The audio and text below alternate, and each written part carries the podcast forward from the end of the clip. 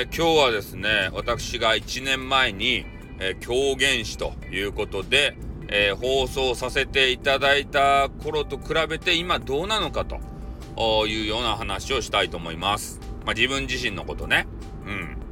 えっと、狂言師時代は、もうほとんどね、他の人の配信、収録、えー、そういうのは聞いておりませんでした。まあ、仲がいいくなった方の、えー、ライブとかには行っておりましたけれども、まあ、それ以外の収録とか全く聞いたことがございませんでしたね。うん、それで今回は、もう積極的にね、優しいインターネットを目指すという意味でありますので、えー、他の方の収録も聞いてですよ。ね、どういう考えを持ってるのかとか、えー、配信のね、えー、なんかネタはないかとかね、えー、そういうのを探すことで、もうめちゃめちゃ楽になりましたね。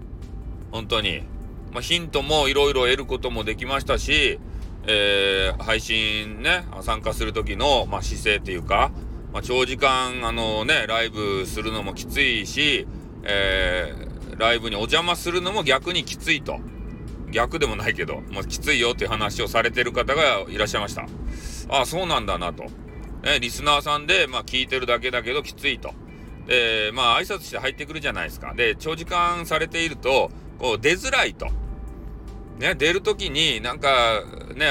こう、話の腰を折るじゃないですけど、楽しそうに話してるのに、えー、ここで出て行ったらね、さよならとか言ってなんかテンポが悪くなるな、みたいな、そういういろいろぐるぐる考えちゃう人が多分いるみたいなんですよね。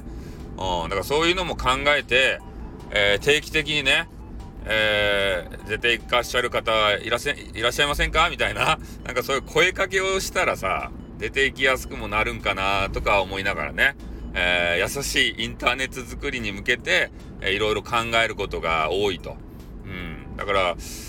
他の方のですね、まあライブじゃなくて収録もいっぱい聞くことですね。これ収録っていうのは、あの、かなり、えー、自分の考えをですね、凝縮して、えー、出せるもんでね、話の腰をこう折られることもなく、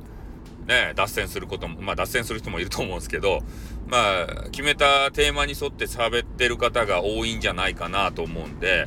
えー、かなりね、収録聞くのはおすすめですね。凝縮されてますからね。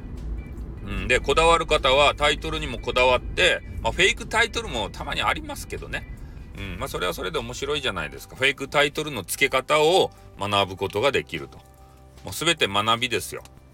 あのこのあのライライブライブというかラジオはですねインターネットラジオは、